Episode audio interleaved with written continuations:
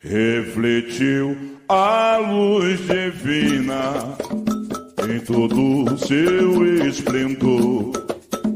Vem do reino de Oxalá, aonde há paz e amor.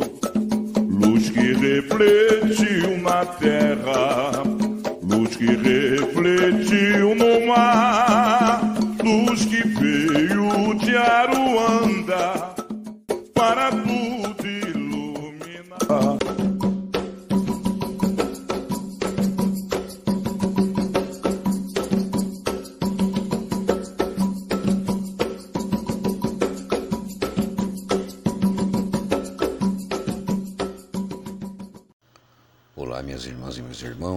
bem-vindos a mais um episódio da nossa Umbanda Traçada.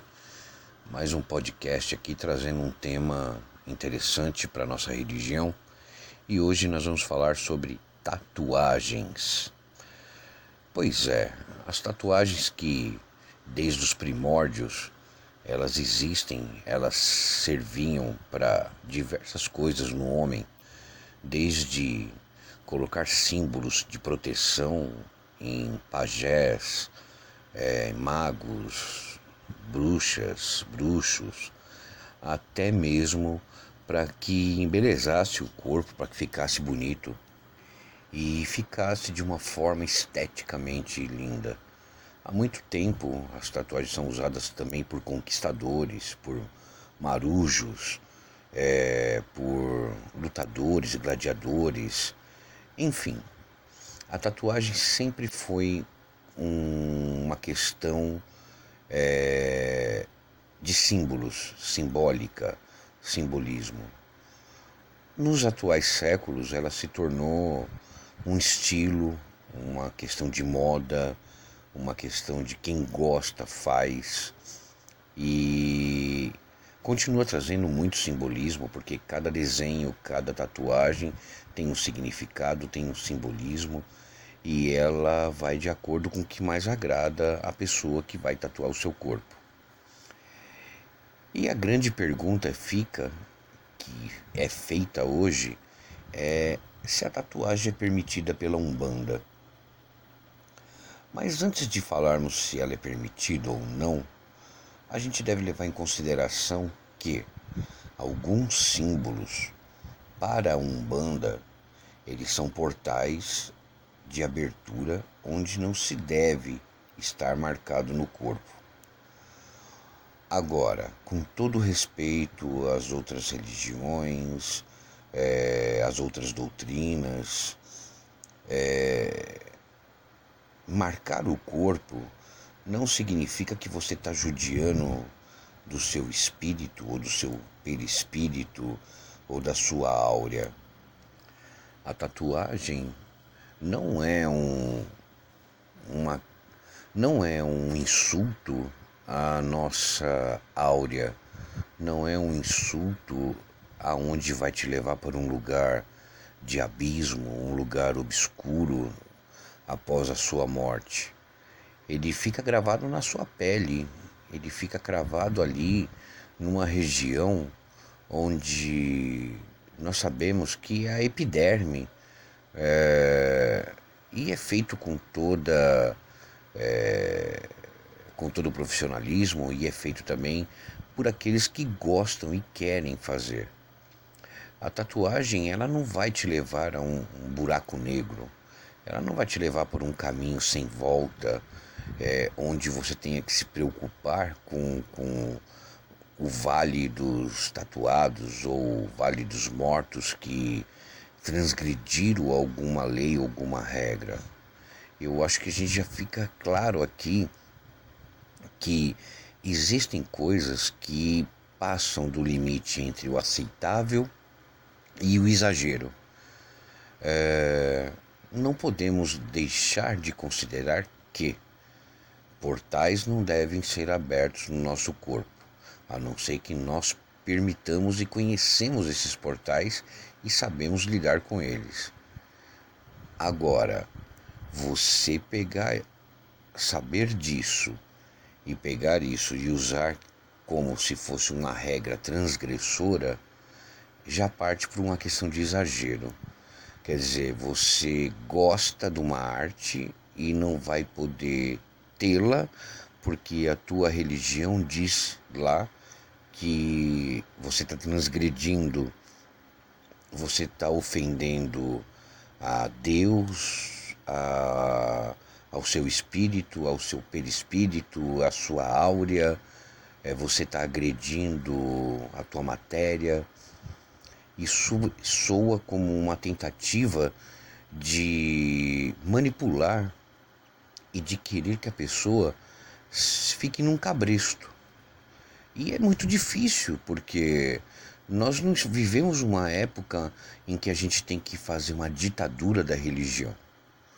Ao contrário, tudo aquilo que é imposto demais se torna uma coisa transgressora sim ao ser humano e não é, e não assim uma transgressão à alma, ao espírito, e sim ao ser humano. Você está querendo inibir ações que não compete a outra pessoa determinar.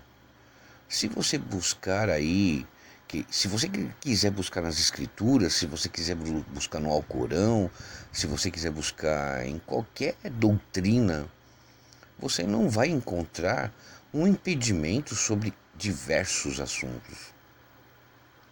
Mas é claro que uma pessoa vai querer interpretar, ela vai querer dizer que é, um espírito veio de um tal lugar e disse: Não, você não pode ter tatuagem porque senão você está ferindo o teu corpo. Pois bem, isso chega a soar um tanto quanto é, melancólico, mas a Umbanda, dentro da minha visão, e eu vou colocar uma visão de umbandista, é, posso dizer que não é bem assim. Mas a gente vai fazer uma breve pausa para aquela água e já voltamos aqui para explicar direitinho isso na visão da Umbanda. Até daqui a pouco.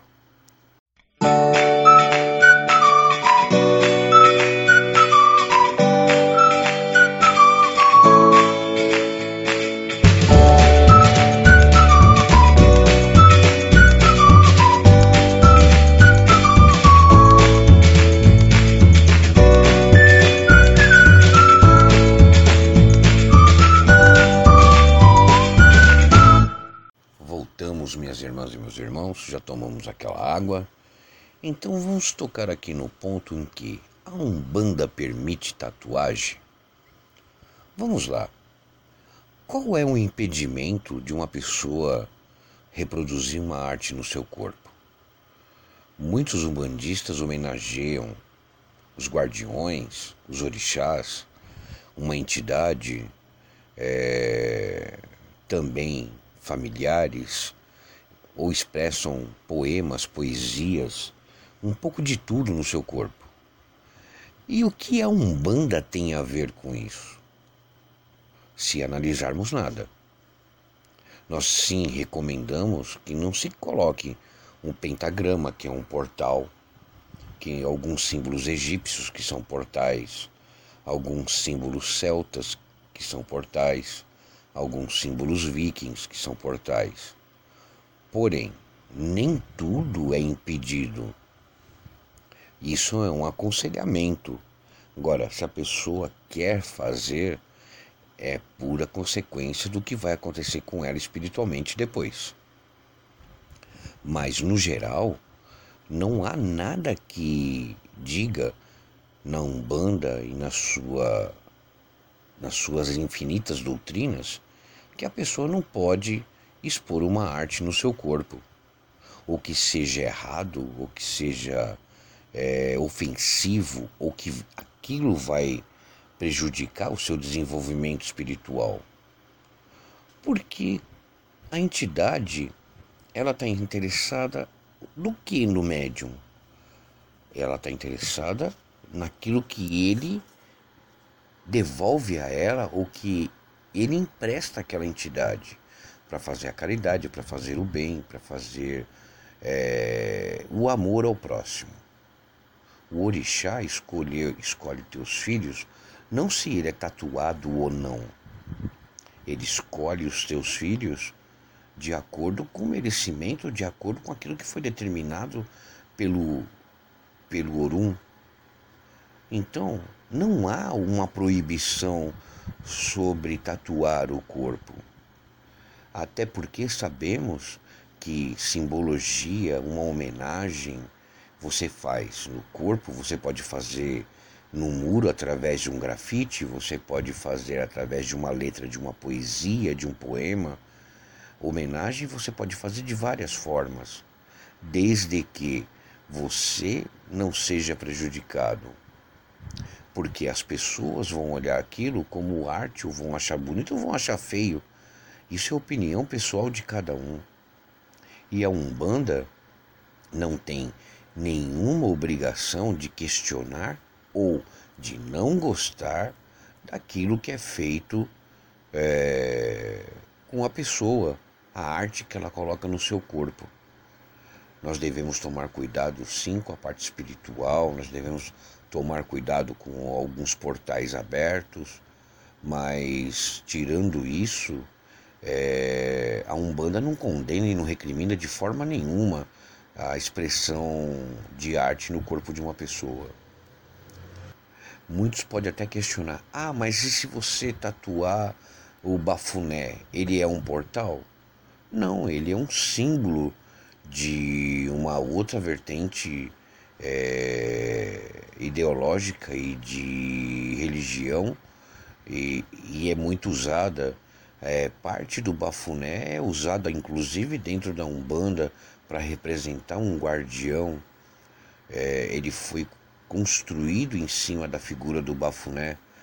Então, assim, é, não é uma coisa que você deve se preocupar.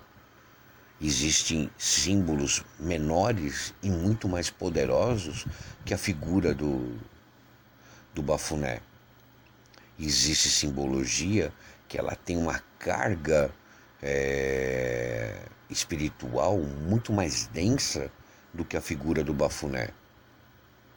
Da mesma forma que nós podemos dizer que quando uma pessoa tatua seu orixá nas costas, ou que tatua seu guardião na perna, é, esses simbolismos não passam de homenagens e não deixam com que o espírito daquela pessoa ou a áurea daquela pessoa seja contaminada através de um portal aberto. Então, nós temos muita é, liberdade para falar que é, a tatuagem em si ela não é nenhum bicho de sete cabeças. E me desculpe os irmãos e as irmãs de outras doutrinas que pensam diferente, mas essa é uma opinião muito própria minha e que eu expresso aqui como um aprendizado a quem quiser.